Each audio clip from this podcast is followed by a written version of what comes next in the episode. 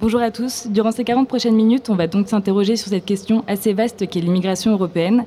Et pour nous en parler, on accueille Daphné Gastaldi et Mathieu Martinière. Bonjour à vous deux. Bonjour à tous. Bonjour. Vous êtes journaliste indépendant dans le collectif lyonnais We Report. Vous avez travaillé récemment sur le centenaire du génocide arménien à travers le voyage mémoriel en Turquie de cinq descendants de victimes. Et vous avez également réalisé un web documentaire sur le parcours de demandeurs d'asile originaires d'Afrique et d'Europe de l'Est. Sur ce plateau sont également présents Florian Lassou, Paul Coudray et Lucas Chedeville du Journal International. Bonjour. Bonjour. Euh, donc à travers ce journal créé par des étudiants, vous traitez des sujets que vous jugez parfois délaissés par les médias traditionnels. Et Paul et Lucas, vous avez notamment fait un reportage en février dernier à Ceuta, qui est une enclave espagnole à la frontière du Maroc, qui constitue l'un des lieux de passage privilégiés des migrants subsahariens. Alors depuis janvier, euh, plus de 3000 individus ont perdu la vie en tentant de traverser la Méditerranée.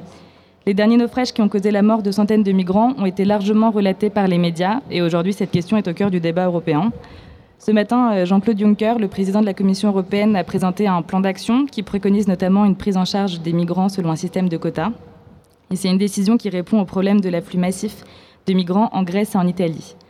La Hongrie et la Grande-Bretagne se sont d'ores et déjà levées contre ce projet en estimant que ça favoriserait les traversées clandestines. Et euh, cette réaction témoigne des difficultés à mettre en place une politique européenne commune sur l'immigration. À ce sujet, on avait interrogé la semaine dernière Anouk Flamand, qui est une enseignante à Sciences Po Lyon qui a longuement travaillé sur l'immigration et l'intégration des étrangers. Et je vous propose d'écouter un extrait de son intervention. Dans deux minutes, donc on pourra l'écouter plus tard. Sinon. Euh, pour commencer, on pourrait peut-être euh, faire un état des lieux des politique. C'est bon pour Anouk Flamand? Euh, bon.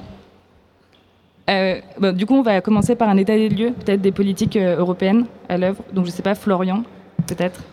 Euh, La politique migratoire européenne est gérée par l'agence Frontex, qui est l'agence européenne pour la gestion de la coopération opérationnelle aux frontières extérieures. Elle coordonne les actions de contrôle de l'immigration aux frontières entre l'Union européenne et les pays non membres. Elle gère notamment l'opération Triton, qui est une opération de, surveillance sur les côtes européennes. Son, champ d'action se limite surtout à, l'espace Schengen.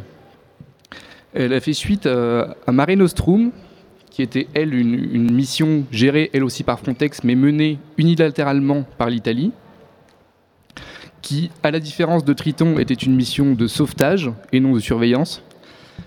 Et euh, cela pouvait euh, c'était une opération militaire qui est humanitaire, qui est menée donc par la marine italienne, suite euh, au naufrage de Lampedusa en octobre 2013. L'opération était vivement critiquée parce que selon certains, elle aurait comme résultat l'inverse de ses objectifs, c'est-à-dire qu'elle faciliterait le travail des passeurs qui se contenteraient de laisser les immigrés clandestins dans une barque pour qu'ils soient récupérés ensuite par l'armée italienne. C'est d'ailleurs pour cela qu'aucun pays, mis à part l'Italie qui est directement concerné par le sujet, qui n'avait voulu euh, soutenir cette opération militaire, qui coûtait quand même 3 millions d'euros par mois. Et seule la Slovénie a, aidé euh. Et euh, au niveau des demandeurs d'asile, parce que dans l'immigration illégale, on place abusivement le cas des demandeurs d'asile, et qu'est-ce qui est la réalité pour eux dans les pays d'accueil? Alors, avec euh, Mathieu Martin, c'est vrai qu'on travaille sur ces questions depuis longtemps, notamment au sein du collectif We Report. On a été amené à partir en reportage en Grèce, un pays, on le sait, qui est saturé par l'arrivée euh, des migrants, comme l'Italie. Mathieu Martinez récemment est allé aussi euh, en Serbie, qui est considérée comme la troisième voie des demandeurs d'asile. On n'en parle pas beaucoup dans les médias. Et leur réalité, je pense que Mathieu peut plus à même d'en parler en Serbie, par exemple, c'est une réalité assez violente pour ces migrants qui essayent de rejoindre l'Allemagne, euh, l'Angleterre ou la France c'est vrai que dans les médias en général, on parle toujours un petit peu des, des mêmes pays, euh, qui sont l'Italie et la Grèce. On parle un peu moins euh, des pays des Balkans, mais il y a une route qui passe par de la Grèce à la Macédoine, l'Albanie, la Serbie jusqu'en Hongrie, qui est le premier pays de l'Union européenne où ils posent les pieds. Euh, c'est des pays qui n'ont pas d'habitude ou d'expérience par rapport à l'asile, euh, ce qui fait que souvent il n'y a pas de statut de demandeur d'asile, c'est des demandeurs d'asile qui sont livrés eux-mêmes comme en Serbie. Euh, on a de la violence aussi dans des pays comme la Macédoine ou d'autres pays des Balkans, des pays qui sont refoulés aussi, on appelle ça les pushbacks, donc qui sont refoulés de l'Union européenne euh, vers la Turquie ou d'autres pays frontaliers. Voilà, c'est des, pays où on a moins l'habitude de parler. Euh, on parle souvent de dès qu'il y a une tragédie de Lampedusa ou de toutes les tragédies en Méditerranée, mais il y a aussi d'autres réalités. Euh, et les migrants trouvent un chemin qui est souvent annexe, qui ils de passer, trouver d'autres pays. Aujourd'hui, c'est la route des Balkans est devenue la troisième route euh, d'immigration en Europe. C'est un parcours du combattant, on le voit. Hein. Euh, certains euh, passent des zones naturelles compliquées, les Vros, passent des montagnes. Ensuite, il y a des violences au niveau des frontières, il y a des mafias, il y a des raquettes de migrants. Et une fois qu'ils atteignent leur objectif, le pays où ils voulaient aller, où ils sont arrêtés euh, parce qu'ils ne peuvent pas aller plus loin, ils ont une autre réalité, c'est qu'ils ont des conditions de vie difficiles. Alors nous, on s'est penché dernièrement sur le cas euh, de migrants, de demandeurs d'asile. Il y a une différence, euh, qui vivent à Lyon, en France. Lyon est un carrefour hein, de migration et on les a suivis pendant quelques mois parce qu'ils ont créé une équipe de foot de demandeurs d'asile pour se serrer les coudes, pour se retrouver sur un terrain et pour oublier un peu leur quotidien qui est vraiment difficile à vivre, qui est fait euh, d'angoisse, d'attente, parce que parfois les procédures de demande d'asile en France peuvent durer plus de deux ans. D'ailleurs, il y a une réforme de l'asile qui est en cours en France pour revoir ça, euh, pour accélérer ces procédures, ce qui euh, effraie aussi quelques euh, associations avocats sur les conditions euh, de la demande d'asile de ces personnes qui fuient, je le rappelle, des guerres, des génocides, qui ne sont pas euh, forcément des migrants économiques comme certains hommes politiques essayent de le faire penser. Et donc cette situation très difficile, enfin ce quotidien des migrants, Paul et Lucas, vous l'avez vu à Ceuta. Euh, Alors oui, nous on a, on a, pu le constater à Ceuta. Alors c'est, ce qui est marrant, c'est qu'on retrouve euh, vraiment les mêmes, euh, comment dire, les mêmes histoires un peu que ce qui peut se passer du côté de l'immigration, je pense, dans l'est de, l'Europe. des mêmes histoires, quoi, c'est-à-dire des trafics bien organisés avec justement des, des passeurs, bah, toute une organisation derrière qui est, qui semble être la même, quoi. C'est-à-dire avec des histoires assez similaires, la demande d'asile qui est longue, pareil, qui soit pour voilà pour rentrer en Europe. Bah, je pense que Lucas est d'accord avec moi. Oui. ils peuvent rester des mois bloqué à Ceuta euh, sans pouvoir euh, gagner l'Europe le territoire européen, quoi. Oui, c'est vrai. Et en tout cas, voilà, on avait, c'est exactement la même situation. Euh, c'est surtout un, c'est une vieille histoire, c'est c'est-à-dire que ça fait une vingtaine d'années que ça dure, comme ça a duré sur, euh, voilà, beaucoup d'endroits. Euh, mais c'est récurrent, c'est quoi. C'est ça, ça fait une vingtaine d'années, ça n'a pas changé. On a mis des barrières en place et on a mis de nouveaux moyens pour lutter, comme Florian a pu parler avec Frontex et d'autres organisations. Et on constate toujours, euh, coûte que coûte, euh, les, mêmes, les mêmes tentatives, tout du moins. Ok, les murs de Seguta et Melilla, des enclaves, apparemment que vous avez, euh, vous avez fait un reportage là-dessus au Journal International. Et Petit aparté, désolé. Nous, c'est vrai qu'on a travaillé sur l'histoire des murs. On, essaye de faire une série sur l'Europe des murs. Parce qu'il n'y a jamais autant de déplacés dans le monde. Il n'y a jamais eu autant de murs aux frontières dans le monde. Et euh, dernièrement, au moment des 25 ans de la chute du mur de Berlin, des commémorations, on était euh, avec Mathieu Martinière et Alberto Campi en reportage en Bulgarie. Euh, la Bulgarie, qui est un pays frontalier avec la Turquie. La Turquie qui est quand même la porte d'entrée en Europe aujourd'hui pour les migrants ils ont construit un mur d'une trentaine de kilomètres et ils comptent l'agrandir d'une centaine de kilomètres dans les prochains mois. Donc on a 25 ans après la chute du mur de Berlin, on voit euh, et du rideau de fer, on voit de nouveaux murs se construire, beaucoup plus performants, c'est plus des barbelés, mmh. c'est des rouleaux de barbelés et des caméras euh, postées mmh. partout et des gardes frontières euh, postés aux frontières. Je crois qu'il y avait un, numéro du Courrier international au mois de novembre qui, qui traitait les, des 25 ans de la chute du mur spécial et il parlait de. C'est une chercheuse, en fait, Elisabeth Vallée, donc, euh, qui est canadienne, qui parlait de 50 murs à travers le monde. Euh, alors qu'il n'y en avait qu'une vingtaine euh, à la chute du mur de Berlin en 1989. Donc on sent mur de plus en plus. Et c'est l'une des causes que pas mal de chercheurs avancent pour les tragédies en Méditerranée aussi. Parce que ça pousse les migrants à prendre des risques inconsidérés en Méditerranée. Par exemple, en Bulgarie, c'est un mur euh, donc terrestre sur la frontière et euh, on s'interroge sur le fait que ça euh, crée une nouvelle voie de migration par la mer Noire finalement plus au nord et que ça pousse des migrants à monter, embarquer sur des bateaux épaves par la suite. Et selon vous, qu'est-ce qui fait si peur avec l'immigration, qui est quand même un phénomène extrêmement ancien? Alors c'est vrai qu'il y a cette notion de peur. Moi, ça m'a choqué ce matin encore en écoutant France Inter. Thierry Mariani de l'UMP avait ses propos. Il disait euh, l'Europe doit se défendre. Euh, il y a cette peur vraiment qu'on voit, qui est utilisée du moins à des fins politiques aussi. Et, et il y a cette question, on l'a vu dernièrement, de l'Union européenne qui veut faire des interventions militaires dans les eaux libyennes pour stopper euh, les passeurs, stopper euh, les migrants. Pour ça, il faut qu'ils aient un mandat de l'ONU. Euh, voilà, il y a cette peur. Je ne sais pas si elle est, comment dire, c'est une peur politique à mon sens. Parce qu'il ne faut pas oublier qu'en France, par exemple, il y a très peu d'immigration en fait. C'est surtout en Turquie, en Grèce ou en Italie, ces pays qui sont saturés, où la question de la répartition euh, des demandeurs d'asile se pose. Il faut peut-être qu'il y ait une solidarité avec ces pays qui absorbent beaucoup de migrants, effectivement. Moi, je dirais que souvent, quand il y a une peur, c'est qu'il y a une méconnaissance. Euh, et nous, notre boulot, c'est aussi de faire de la pédagogie. Et là, j'ai pris quelques chiffres, parce que c'est tombé hier, euh, d'Eurostat, donc c'est l'organisme de stat, statistique de l'Union européenne. Euh, et comme disait Daphné, en fait, on parle souvent d'afflux ou de grandes vagues qui vont envahir l'Europe. Euh, là, les chiffres qui sont tombés hier disent qu'il y a 185 000 statuts d'asile accordés dans, dans, les 28 pays de l'Union européenne, dont 37% euh, de Syriens, donc ça fait 68 000 Syriens qui ont eu le statut d'asile dans l'Union européenne, euh, et 60% de ces Syriens, euh, c'est uniquement l'Allemagne et la Suède qui sont les deux premiers pays d'accueil. pour donner un exemple à côté, on parle souvent d'afflux en France, il n'y a que 3000 Syriens qui ont eu l'asile en France. À côté, il y a eu 1 700 000 réfugiés syriens qui sont actuellement en Turquie. Enregistrés Il y a aussi officieusement, il y en aurait plus de 2 millions en Turquie. Nous, on revient du sud de la Turquie pour bosser sur les Arméniens. On en envoyait de partout proche de la Syrie. Euh, et euh, il y a 1,2 million de réfugiés syriens au Liban. C'est à peu près un tiers de la population. Euh, donc il n'y a aucun afflux en Europe. Ce que propose Juncker, c'est plutôt intelligent de faire des quotas c'est une solution euh, qui pourrait être envisageable. Est-ce que ça va passer? Ça, c'est une autre question. Mais en tout cas, voilà, il y a, là, en tout cas, c'est des solutions possibles.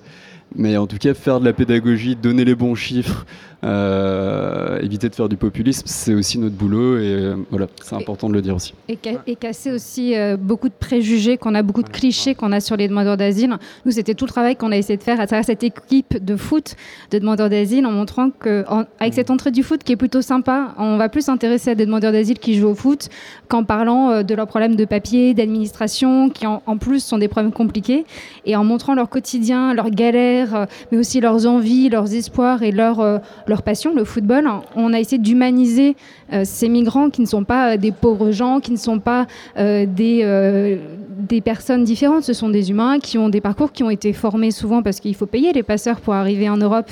Ça a un certain coût. voilà, c'est des personnes qui ont des, parfois des métiers, des carrières professionnelles tout à fait intéressantes. Et on a voulu montrer cet aspect-là qu'on montre malheureusement pas assez, on trouve en tout cas dans les médias. C'est ce qu'on a cherché à faire aussi à Ceuta, parce que maintenant, quand on parle d'immigration, c'est que de chiffres, de pourcentages.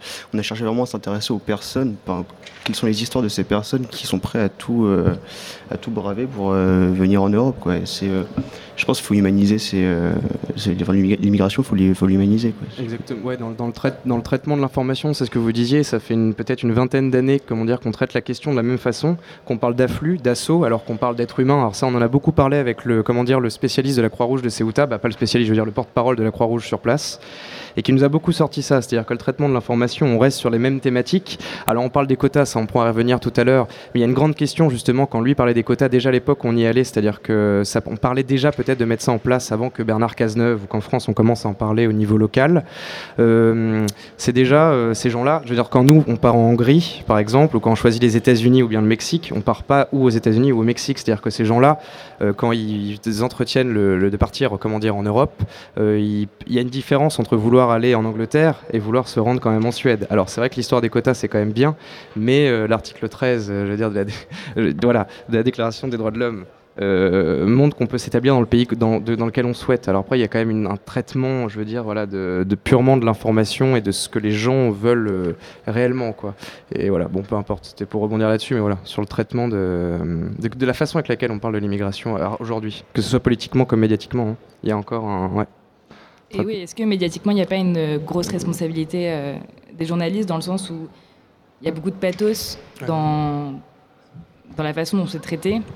Et c'est peut-être ça aussi qui. Oui, des, liens qui sont parfois des liens qui sont parfois scabreux aussi, c'est-à-dire qu'on va rapidement faire un lien entre l'immigration, euh, les problèmes internes. Par exemple, je parle de la France, hein, par exemple, parce que je parle de ce qu'on peut connaître, mais très rapidement, on va pouvoir euh, faire un schéma assez logique, c'est-à-dire entre immigration, euh, les personnes issues de l'immigration et la violence, les troubles de l'ordre public. Bah, tout est traité, comment dire, avec beaucoup beaucoup d'amalgame. Je veux dire, quand on peut voir les Robert Ménard qui parlent d'une liste, qui bon là, je veux pas du tout rentrer dans un autre sujet, mais quand il parle de listes sur lesquelles il note des, gens musulmans. Sujet, ou, voilà, ouais, mais voilà, où il note d'un côté où c'est est-ce qu'il a noté des personnes à consonance musulmane ou à consonance arabe? Je veux dire, voilà, il y a un traitement de l'information qui est très brouillé en France sur plein de sujets et dont et je pense que ça, moi, ça impacte beaucoup l'histoire de l'immigration, quoi. Et tu, tu parlais d'amalgame, en fait, on a, nous, on a par exemple une, une amie qui est en Suisse, qui est chercheuse sur l'immigration et qui a lancé euh, un média pour, euh, pour relever les erreurs euh, des médias sur l'immigration, des journalistes. Et notamment, elle fait régulièrement, euh, la liste des journalistes qui confondent migrants et demandeurs d'asile. Euh, on, voilà, on confond les migrants économiques avec les demandeurs d'asile qui fuient leur pays pour des raisons politiques, pour la guerre. on ne peut pas les mettre dans les mêmes cases. au niveau du traitement médiatique, je ne sais pas si vous avez vu récemment avec la tragédie en Méditerranée, mais il y a eu beaucoup de témoignages de passeurs. Euh, et souvent, c'est euh, le méchant passeur qui, euh, qui, qui, va enlever ou kidnapper le migrant dans un pays comme en Libye. C'est une réalité. il y a effectivement pas mal de passeurs qui ont juste des envies économiques et qui en font un business. Euh, mais en parlant aux migrants sur place, sur le terrain, trois migrants sur quatre vont nous dire sans les passeurs, on ne pourrait pas passer, on ne pourrait pas venir dans les pays européens. Euh, globalement, il y a beaucoup de passeurs qui sont très proches des migrants, qui ne gagnent pas énormément leur vie, c'est des petits passeurs.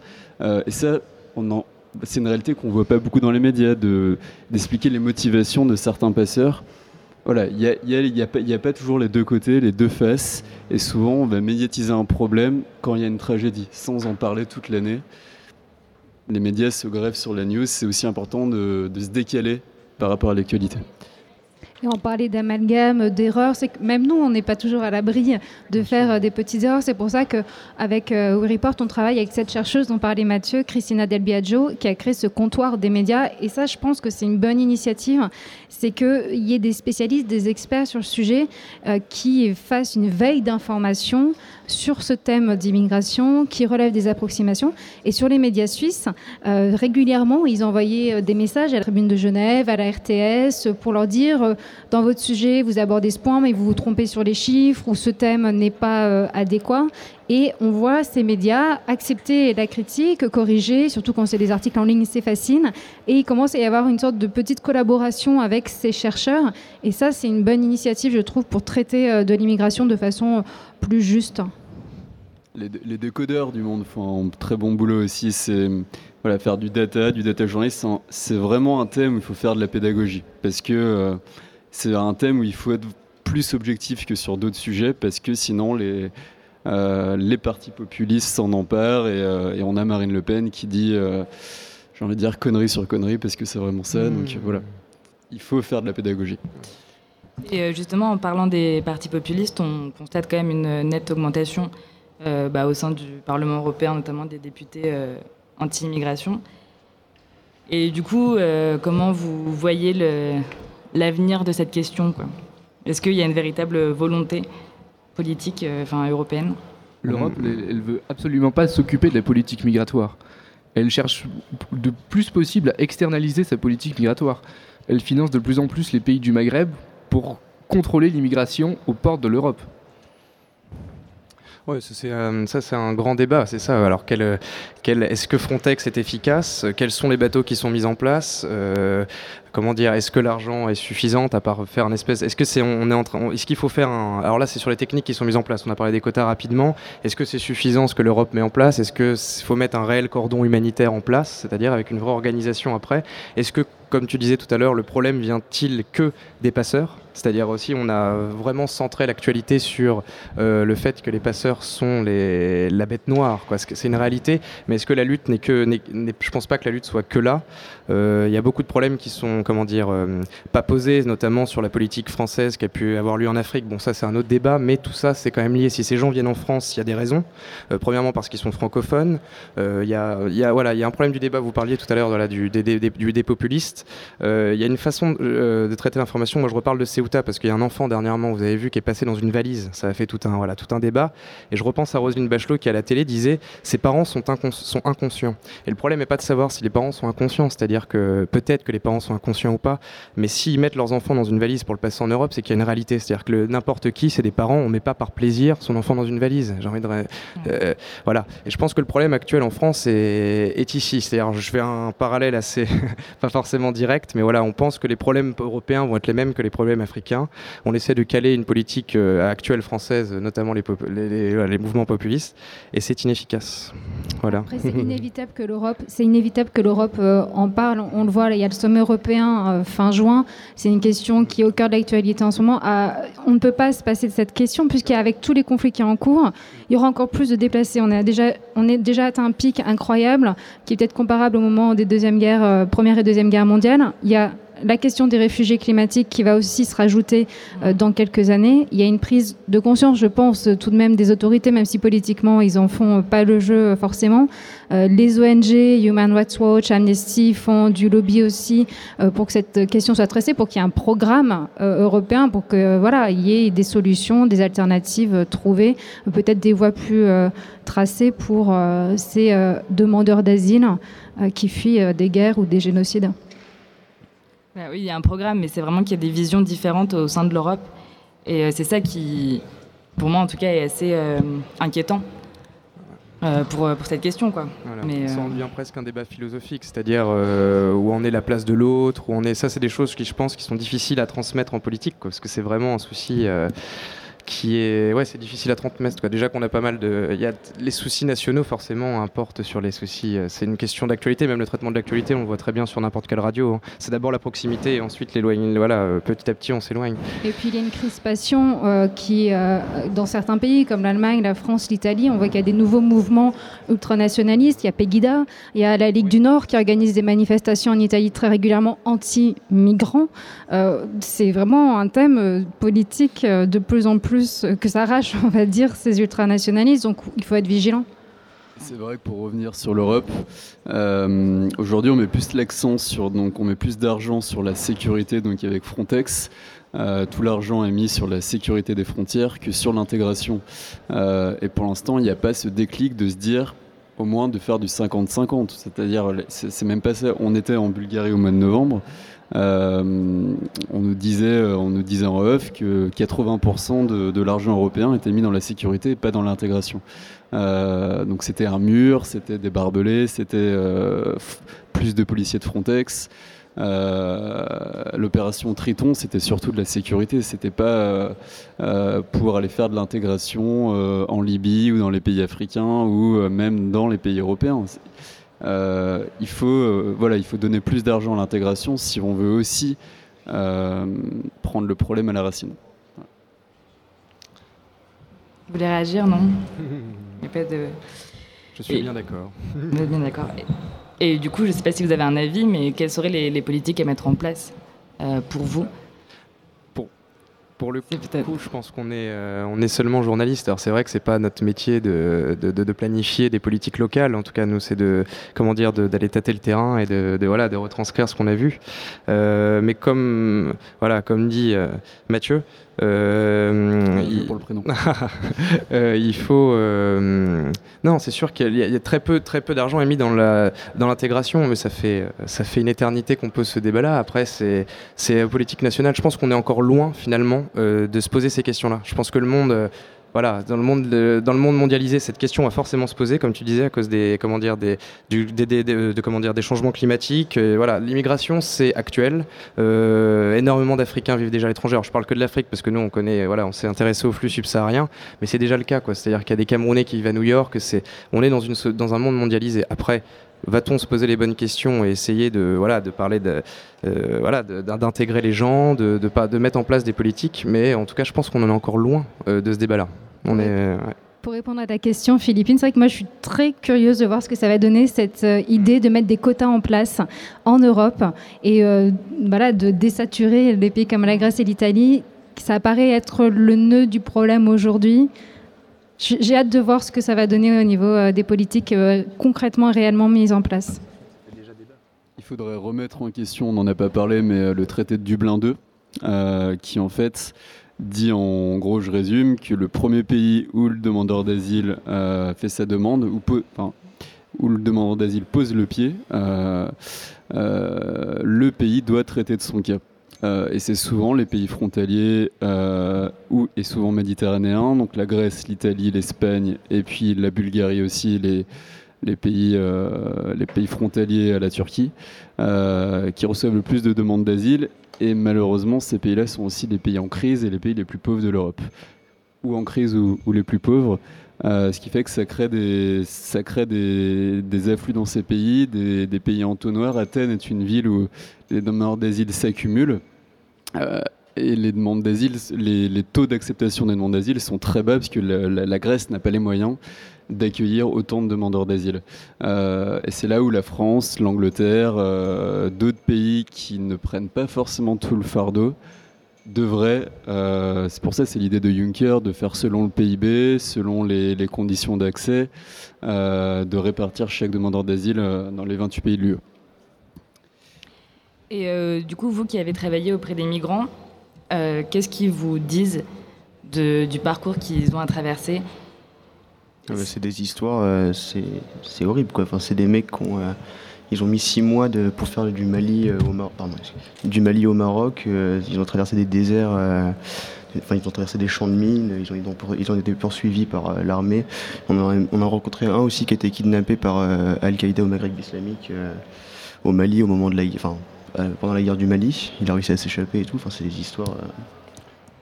Dans les, dans les, derniers sujets qu'on a fait, il y a un exemple marquant en, Serbie que Mathieu racontera peut-être après. Moi, j'aimerais parler d'une histoire de Chicago qu'on a suivi pendant euh, six mois pour ce web documentaire euh, Demandeur d'asile Football Club. Chicago a quitté Kinshasa. Il a, fait, il a traversé tout le continent africain. Il est arrivé en Turquie. De Turquie, il a traversé l'Evros à la nage. Il a perdu toutes ses affaires. Il a failli euh, être noyé. Il arrive en Grèce. En Grèce, il n'a pas eu le temps de déposer une demande d'asile. Il a été arrêté par les policiers et mis dans un camp de, dans un camp de détention, de rétention, à Komotini, qui était un des pires camps en Grèce pour les demandeurs d'asile, qui s'apparentait à une prison, qui était euh, un ancien euh, bâtiment militaire. Il a passé un an dans ce camp de rétention les témoignages qu'il en fait est assez glaçant. Il parle de violence, de bagarres entre les policiers et les demandeurs d'asile, euh, de propositions d'évasion en échange de sexe par les, par les gardiens. Il parle de violence. Il, est tombé malade pendant, qu'il était dans ce camp de rétention. Et au bout d'un an, quand il est sorti, eh ben, il, a, il s'est retrouvé avec rien. Il a pris un bateau pour aller sur une petite île. Il a réussi à embarquer dans un avion où il a rejoint Lyon. Et depuis, ben, il attend. Sa demande d'asile a été refusée par l'OFRA et il est toujours dans un doute. Trois, ans après son départ, il ne sait toujours pas euh, ce qu'il va faire. Il va rester où il en est. Et ça, cette attente, en plus des raisons du départ, des traumatismes du départ, euh, je trouve que oui, c'est quelque chose de fort. Et puis, il y a aussi des histoires euh, similitaires en Europe de l'Est. Mathieu a eu des histoires assez glaçantes aussi dernièrement. Merci de m'avoir passé le relais. oui. On avait en Serbie, en Serbie jusqu'à l'année dernière, il n'y avait que 4 personnes qui ont obtenu l'asile. C'est quand même, c'est quand même un, bon, un bon chiffre. Euh, et du coup, euh, il y a notamment une personne qui n'a pas pu demander l'asile, euh, qui est arrivée de Somalie, parce que déjà il n'y avait pas de statut de demandeur d'asile. Et là, on est un petit peu dans un film, je ne sais pas si vous regardez les, films de Kusturica ou les films dans les Balkans il n'a pas pu demander l'asile parce qu'il n'a pas pu déposer ses empreintes parce qu'il n'avait pas de main. Euh, on a entendu cette histoire et on, ne l'a pas cru, quoi, mais c'était une vraie une, histoire véritable. qui montrent que dans certains pays d'Europe de l'Est, il n'y a aucune histoire avec l'asile et aujourd'hui, ils sont passés de 50 demandes d'asile en 2008 à 16 000 cette année. Euh, en créant euh, à bout de ficelle euh, et, du bricolage un système d'asile. La Serbie, il n'y a, pas, vraiment de racisme ou d'intolérance, mais voilà, il y a l'Union européenne n'est pas derrière, il n'y a personne pour les assister. c'est des situations qu'on traite un peu moins dans les médias. Je, je, reviens justement sur ce que vous disais, quelque chose d'intéressant sur la latente. Et ça, je pense que c'est vraiment le, pas un des soucis de la migration, mais c'est vraiment ce qui revient, en tout cas nous, dans les, dans les témoignages qu'on a pu avoir avec eux, outre ce que Lucas a passé, euh, nous a dit voilà, sur leur pérégrination à travers l'Afrique. Bon, ça, c'est des histoires qui sont multiples et chacun a sa propre histoire, quoi, entre les passeurs, comment ils cachent l'argent, tout ça, c'est des histoires très douloureuses. Bon, nous, Ceuta, ça avait un exemple assez particulier parce que vu que c'est une enclave, c'est une terre espagnole au Maroc. C'est pas dans l'espace Schengen, ce qui fait qu'ils se retrouvent euh, en terre marocaine avec l'Espagne juste en face à 500 mètres et qui est à portée de main. Il y a une espèce, voilà, ils sont mille bloqués sur euh, cette petite bout de terrain et ils attendent là pendant, oui, à peu près une année aussi, tu pour avoir, pour ensuite repasser sur le territoire européen, c'est-à-dire en Espagne, et ensuite pouvoir euh, s'échapper un peu où ils ont envie de partir, quoi. Mais euh, voilà, c'est cette notion d'attente, quoi, où ils se retrouvent bloqués, ils attendent déjà presque trois ans de leur pays pour ensuite passer dans le, dans l'enclave de Ceuta ou bien Melilla. Et une fois qu'ils sont dans cette enclave-là, donc ils sont arrivés en Europe, mais ils sont pleinement en Europe. Et ça, ça se sent, c'est-à-dire que leur famille leur dit, mais tout va bien, de toute façon, tu arrives en Europe, il y a pas de souci, quoi maintenant, euh, voilà, tout va bien se passer. Et d'un côté, donc non, pour eux, ils n'ont pas de travail, ils sont seuls. Euh, leur famille pense que ça va bien parce qu'ils sont en Europe. Ils se retrouvent dans cette espèce de situation d'attente, à tourner en rond dans des endroits où ils savent. Voilà, je pense que ça, c'est très frustrant et ça revient dans beaucoup d'histoires de, migrants. Euh, alors, il nous reste 5 minutes. Du coup, je ne sais pas si vous voulez ajouter quelque chose. Je sais que vous étiez intéressé par la question du journalisme, enfin du traitement médiatique de cette question notamment non, je pense qu'il y, ce soit. Il y, avait beaucoup de choses à dire. On peut y passer longtemps. C'est vrai que les histoires, ça, c'est plus là pour le coup la forme de l'écrit. Je pense c'est plus intéressante, quoi, d'avoir, de pouvoir lire les histoires des gens, de, de, de, de pourquoi pas d'écrire un livre sur leur histoire, ou bien de les accompagner, de les aider à, à s'insérer, bah, sans s'intégrer, je veux dire, s'insérer. Euh, et voilà, je pense que c'est, c'est tout, quoi. Nous, faut qu'on continue notre travail, comme vous dites, et que voilà, faut faire oui, de la pédagogie ou tout du moins euh, clarifier la situation et voilà, aider, aider comme on peut aider, quoi, je pense, comme euh, chacun en tant que citoyen. Moi, je pense qu'il faut aller jouer au foot avec les demandeurs d'asile qui sont à Lyon, ils sont aussi à Genève. Il y a des équipes un peu partout qui se créent. Et si on veut rencontrer des personnes et comprendre leur réalité, euh, il ne faut pas hésiter à aller à leur contact euh, si on ne trouve pas son compte dans les médias. Après, heureusement, il y a aussi les nouveaux médias ou les médias en ligne qui font l'information un peu différemment, qui essayent du moins. Et euh, ça, nous, on a tenté cette expérience de web documentaire sur cette équipe de foot. Et pour l'instant, c'est plutôt concluant. Et on espère renouveler l'expérience aussi pour parler différemment de ce thème-là. Donc c'est Demandeur d'Asile Football Club euh, sur RFI. Euh, vous pouvez cliquer, hein, c'est en haut à droite euh, du site de RFI. voilà, vous pouvez finir là-dessus, c'est important. Voilà. Eh ben, merci beaucoup à tous pour ces informations. Vous donne une vision un peu plus précise merci. de ce sujet. Merci, beaucoup. Au revoir. Merci.